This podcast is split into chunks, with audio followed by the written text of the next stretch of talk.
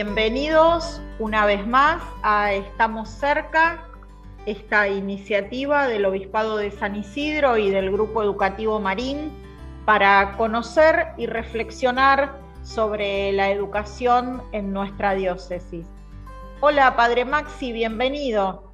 Silvia, ¿cómo estás? Muchas gracias. Bueno, seguimos reflexionando la vida de, de la educación, pero sobre todo cómo vamos caminando en nuestra diócesis. Y hoy, Ceci, con un tema que me parece que le va a interesar mucho a nuestros oyentes, eh, docentes y también quizá aquellos que están pensando en ser lo que es abordar la formación docente, ¿no? Después de la pandemia, con un cambio cultural tan grande, bueno, vamos a estar conversando en nuestro programa abordando este tema, cómo se forman los docentes de hoy en día, eh, qué es lo más necesario, y quizá también esto despierta la, vocación de, quienes nos escuchan, ¿no? A poder seguir este camino. Así es, Maxi. Mucho se habló y hablamos en este programa sobre la educación en tiempos de pandemia, la educación en estos dos años anteriores en los que hubo continuidad pedagógica virtual, distintas modalidades de abordaje para todo lo que significó la pandemia, pero no siempre hemos hablado tanto sobre lo que significó esta experiencia de pandemia en el nivel terciario, en la formación de los futuros docentes y hoy queremos abordar esta temática.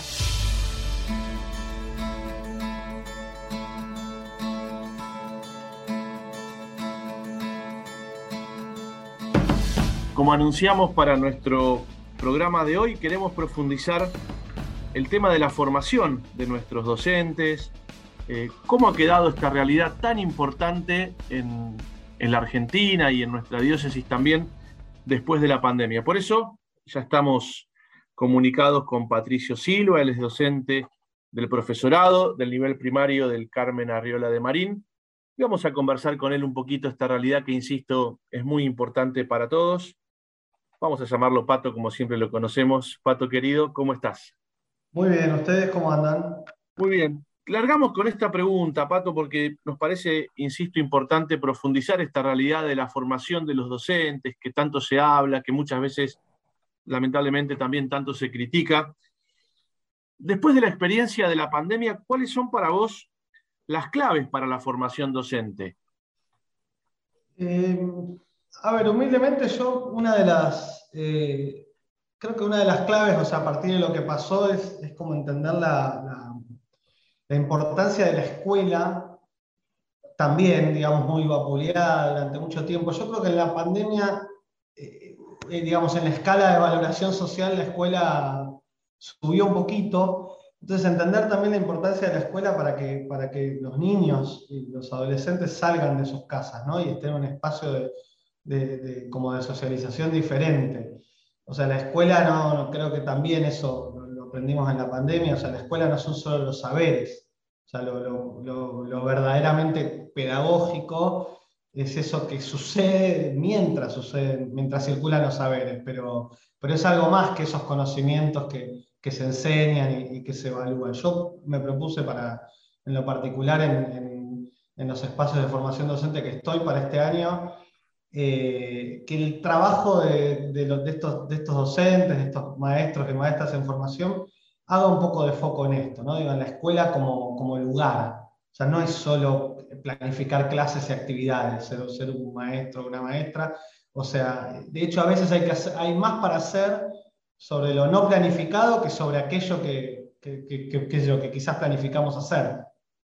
Pato, y mirando esta formación docente que, como vos bien decís, em, ha entrado en un periodo tal vez de mayor revisión, si bien es cierto que em, los programas de formación y los procesos de formación están o deberían estar en constante revisión, pero tal vez esta experiencia por la que atravesamos, por la que pasamos como sociedad, nos llevó a una revisión tal vez más profunda.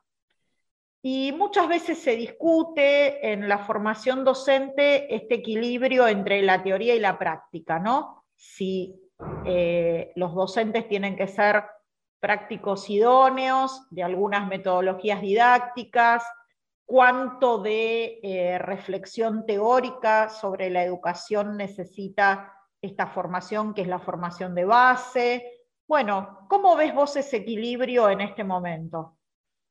Mm, yo acá tengo una idea que quizás antecede un poco a, este periodo de la pandemia y en este sentido quizás la, pandemia no, me cambió tanto la, perspectiva. A ver, los, diseños curriculares, que, es como el marco digamos, que, organiza digamos, aquello que, se enseña en los profesorados, eh, en términos de, yo pienso, ¿no? Digo, en términos de teoría y práctica, es como si omitieran una realidad, que es que la mayoría de, las docentes, de las estudiantes y los estudiantes que están en los profesorados ya trabajan en escuelas, o, lo van a hacer muy a la brevedad, digamos, a veces en los primeros años todavía no, pero o sea, en el ideal de los mundos esto no, no debiera ser así, pero es.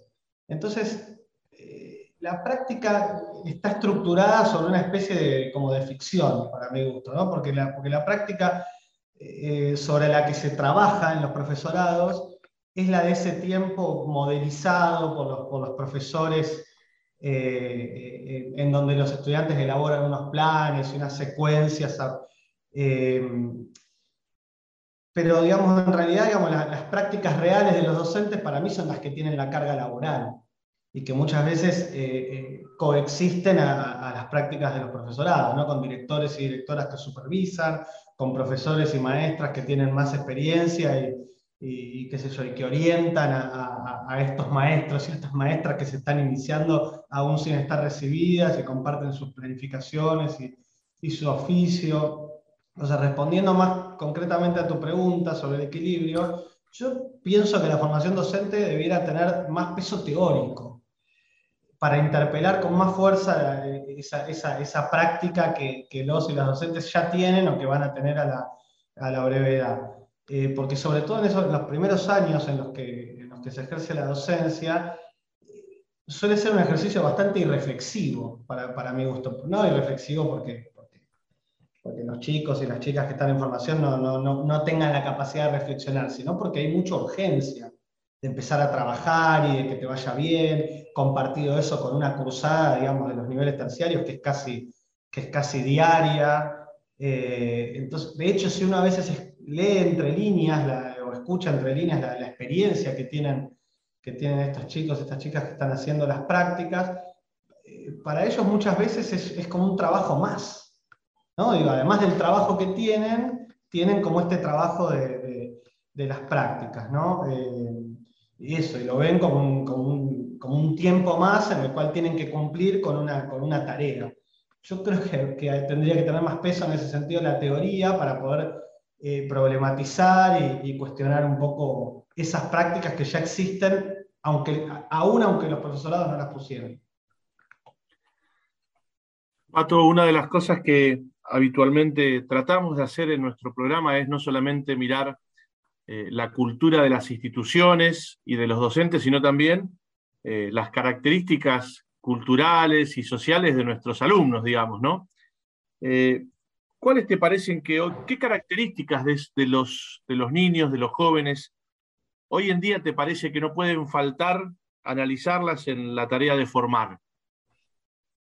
A ver, una característica es que se aburren, igual que todas las personas, igual, que, igual que nosotros. Nadie quiere escuchar, no sé, a otra persona escuchar hablar dos horas sobre algo, eh, y mucho menos si eso que, está diciendo no, no, encuentra un sentido en, en, lo que a las personas les está pasando o, les va a pasar. Me parece que esto tiene que estar de forma permanente, siempre tiene que estar eh, presente. ¿no? Digo, todo lo que trabajamos tendría que tomar sentido en, en, la realidad de, de, los estudiantes. ¿Qué, ¿Qué, ¿Qué, es lo que les pasa a los estudiantes? Bueno, quieren ser maestros, maestras, profesores.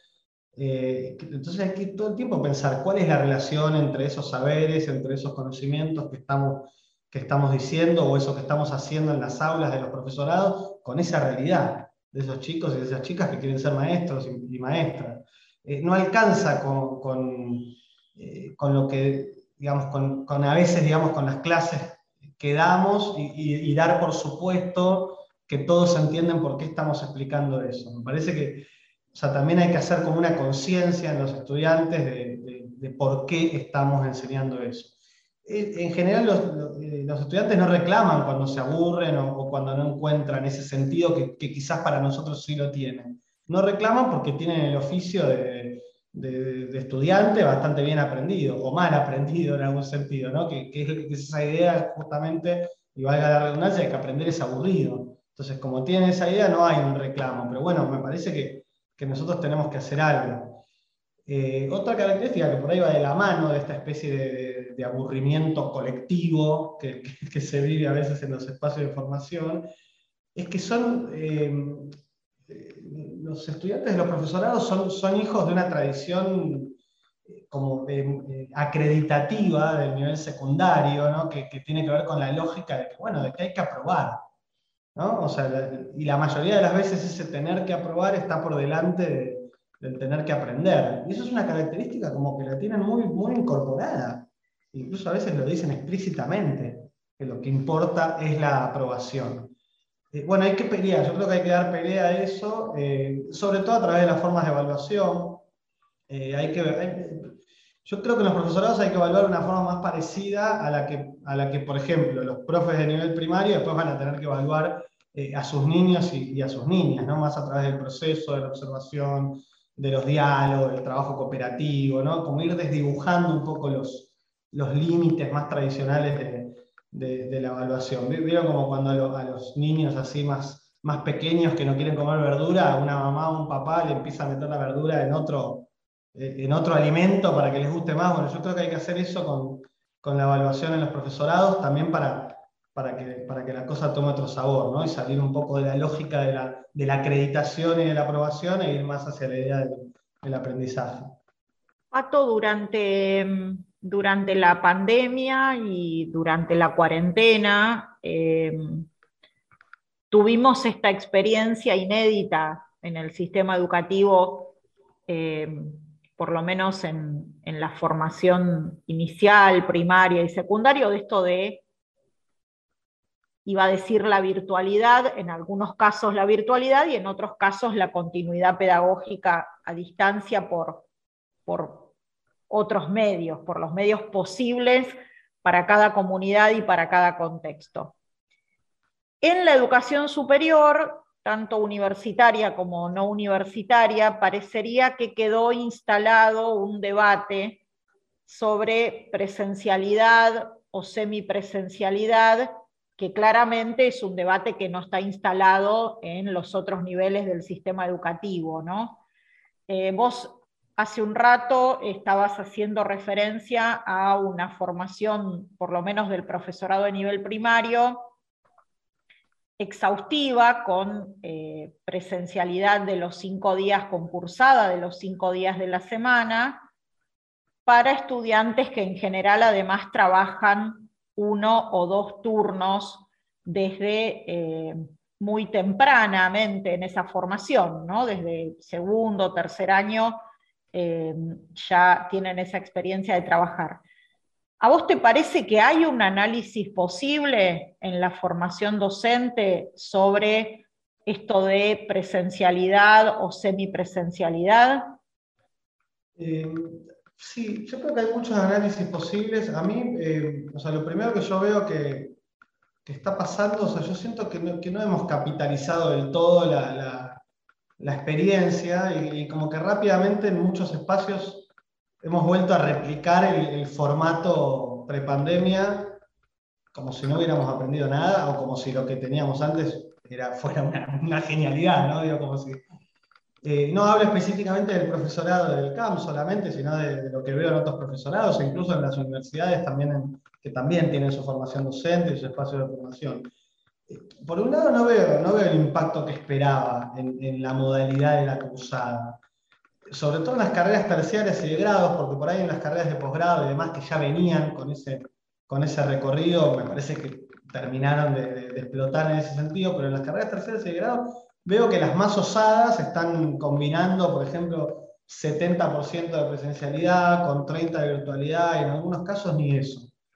Entonces, un primer análisis es eso, me parece que, o estamos lentos para, para, el aprendizaje o, o no sé, o, o, no hemos aprendido, no sé, cualquiera de las dos cosas. Y por otro lado, no veo un cambio de enfoque en, en lo que en lo que debe hacerse en cada caso, ¿no? Digo, si hay presencialidad o no hay. Yo, por ejemplo, para hoy, hoy tengo la primera clase de, una de las materias que doy, que es presencial. Yo, por ejemplo, preparé una bolsa de, libros, ¿no? Que tienen que ver con, la materia. La idea es repartirlos o que los elijan, que los lean un rato, que caminen por el salón, que dialoguen por qué eligieron ese libro, qué les dice, qué les sugiere la materia en realidad lo que, lo que busco es algo del orden de lo, de lo, como de lo sensible, ¿no? O sea, del movimiento de, los cuerpos, del intercambio, porque una cosa que por lo menos yo aprendí sobre la pandemia es que, va, en la pandemia, no sobre la pandemia, que en la presencialidad, que la presencialidad tiene que valer la pena, o sea, y, tiene que hacer la diferencia. Si, si, si nos vamos a tomar un colectivo, vamos a subirnos a un auto para trasladarnos, ir todos a la misma hora, a un mismo lugar, tiene que ser para hacer algo distinto a lo que haríamos en la virtualidad. O sea, no, no, podemos juntar todo en un mismo lugar para, no sé, para dar una explicación, tomar nota, hacer preguntas, que lo podríamos hacer de otra manera, ¿no? Por lo menos uno de mis insights así pandémicos eh, es ese, ¿no? Digo, porque, porque me parece que hacer ese tipo de, de cosas es, es, no valorar el espacio pedagógico como tal. O sea, el espacio pedagógico tiene que pasar algo distinto a, a lo que podría pasar de, de, de manera virtual, ¿no? Digo, ese formato medio medio televisivo, que, que, lo teníamos ya antes de la pandemia, bueno, hay que, eh, hay que romperlo. Bueno, mi, uno de mis análisis es que eso no, no lo hemos hecho del todo. Y también repensar lo que llamábamos el uso de la virtualidad en la pandemia, donde era en, en muchos casos producto de la emergencia, digamos, ¿no? O sea, una cosa es no poder dar hoy nuestra clase presencial y no tener otro remedio que darla por una manera virtual por la emergencia sanitaria y otra cosa es pensar si esta clase es para la virtualidad, cómo va a ser esta clase en cuanto a contenido y en cuanto a lo metodológico, ¿no? Sí, y también, o sea, esto, ¿no? Muchos, muchos hemos aprendido un montón de cosas en la pandemia gracias a la virtualidad. Digo, no sé ustedes la gente que está escuchando esto, no, sé, yo hice cursos de un montón de cosas, aprendí. No toda formación puede, puede tener ese formato, pero justamente todo aquello que puede aprenderse o todo aquello en lo que se puede avanzar eh, a, través, digamos, de un medio virtual, me parece que es, que es genuino. Eso también puso justamente en evidencia para qué estábamos usando la presencialidad y, en todo caso, digamos, cómo podríamos aprovecharla mejor. Mi primer análisis es que, es que eso no, no, lo hemos terminado de digerir. Hemos vuelto demasiado rápido al anterior sin, sin ordenar bien algunas ideas en relación a, en relación a eso. Pato, y para, para terminar, eh, ¿hay más o menos vocaciones docentes? ¿Cuál es tu mirada sobre la vocación docente en este tiempo de la historia? Eh, eh, qué buena pregunta.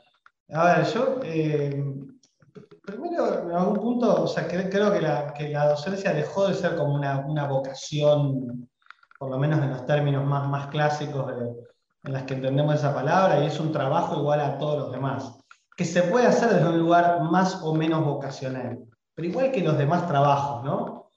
Eso primero, porque en algún momento creo que la, docencia junto a otro tipo de trabajos tenía un una noción distinta, un lugar distinto. Yo creo que eso ya dejó de suceder.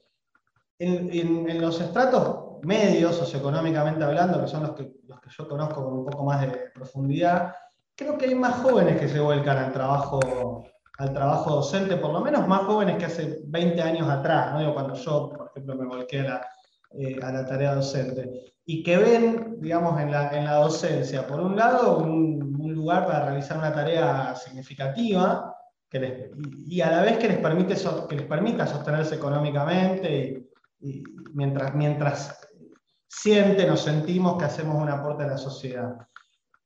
Yo me animo a decir que casi todas las personas jóvenes buscan eso, ¿no? experiencias significativas por un lado eh, y ganar dinero por otro. Las que se dedican a la docencia, al deporte, a la medicina, a la tecnología, todos los jóvenes quieren básicamente esas dos cosas. Por un lado, tener Yo no digo eh, ganar dinero en términos de hacerse millonario, sino eso, ¿no? Digo, poder, poder pagar un alquiler, poder irse de vacaciones. Eh, y, por otro lado, también, digamos, sentir que, se deja, que se deja una huella. En ese sentido, yo creo que la, que la educación va ganando cada vez un poquito más de, un poco más de lugar. Aunque no lo veamos, yo al menos, aunque no, aunque no, aunque no sea una escala inmensa, qué sé yo, como se le puede asignar a, no sé, a otros rubros como la tecnología o la programación, ese tipo de espacios, yo creo que va ganando cada vez más lugar entre, eh, entre los jóvenes, por lo menos de, hace un par de décadas atrás hasta el momento. Gracias, Pato, por compartir este espacio con nosotros y gracias, como siempre, por tu reflexión sobre esta tarea tan linda y tan desafiante como es la formación docente en los profesorados. Bueno, muy bien, gracias a ustedes por la invitación y que sigan bien.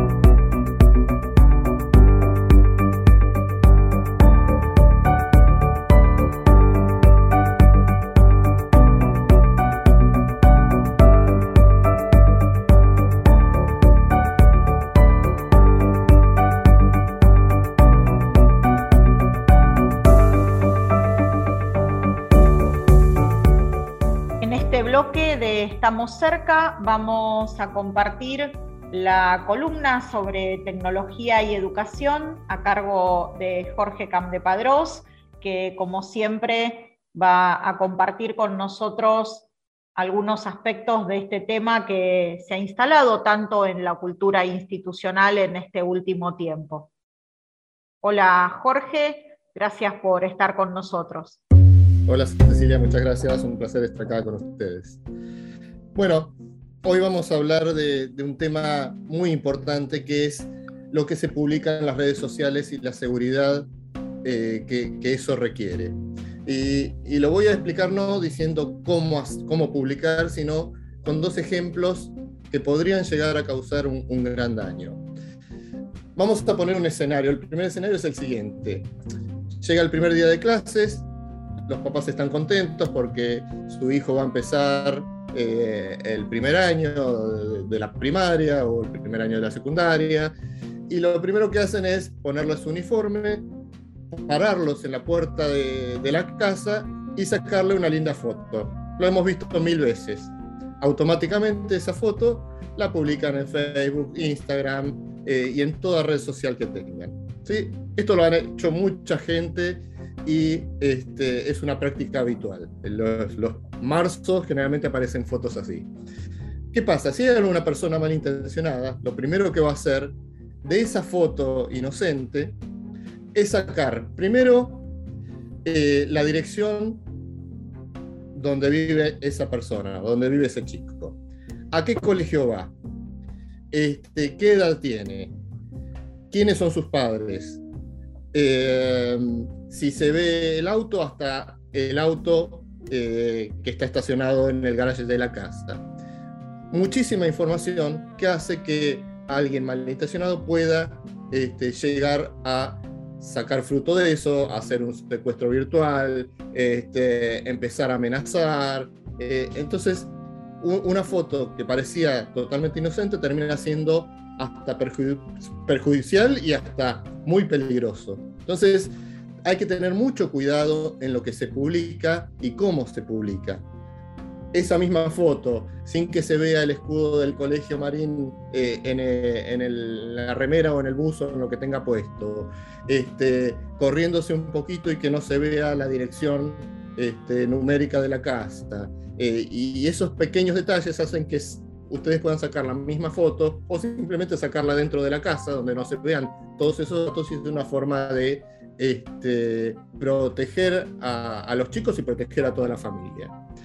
El segundo ejemplo que quería mostrarles eh, es un poco más eh, difícil de pasar, pero es una anécdota real que pasó.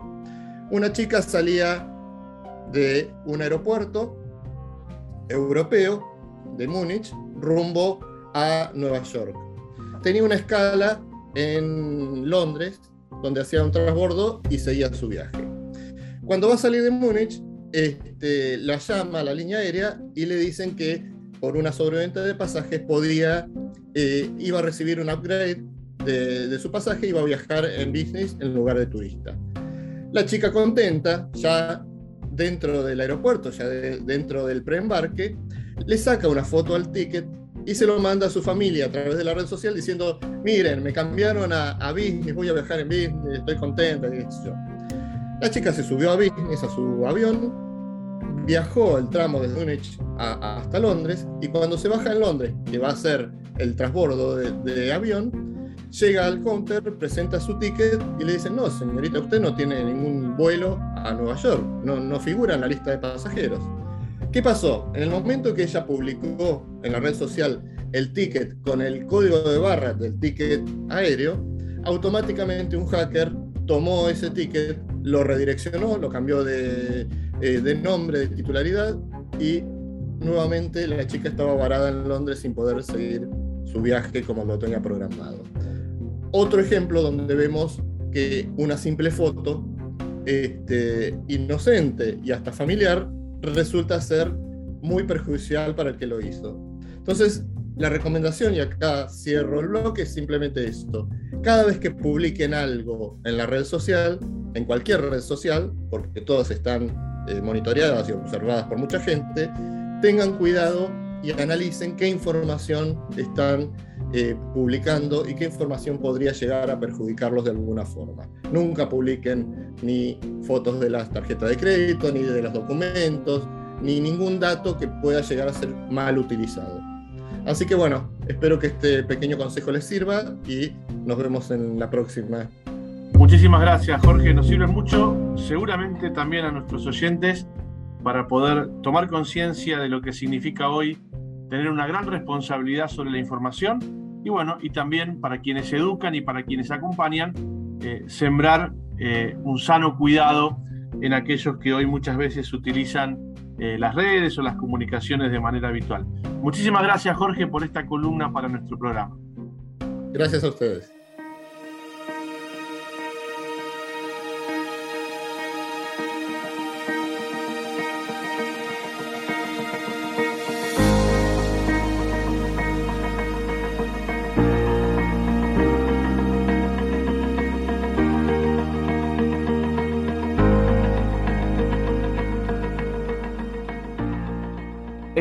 Bueno, Ceci, haber hecho juntos en nuestro programa este análisis sobre las claves para la formación docente, sobre las necesidades de fomentar una práctica que realmente ayude a poder llevar adelante hoy los desafíos tan importantes en una nueva cultura de niños y de jóvenes en las cuales eh, todos somos desafiados a trabajar. Creo que ha sido un programa justamente que nos ha ayudado a profundizar y como decíamos al principio, lo decimos también al final, quizá alguien que esté escuchando eh, hace que su deseo y su vocación docente florezca quizá un poco más. Quedaron varios temas para seguir reflexionando, quedaron inquietudes para seguir pensando sobre la formación docente y también, como vos decís, ojalá también a muchos de nuestros oyentes les haya quedado la inquietud por la vocación docente y por la vocación de enseñar. Somos Nacho Insaurraga, Maxi Fursinovic, Cecilia Vallés y estamos cerca.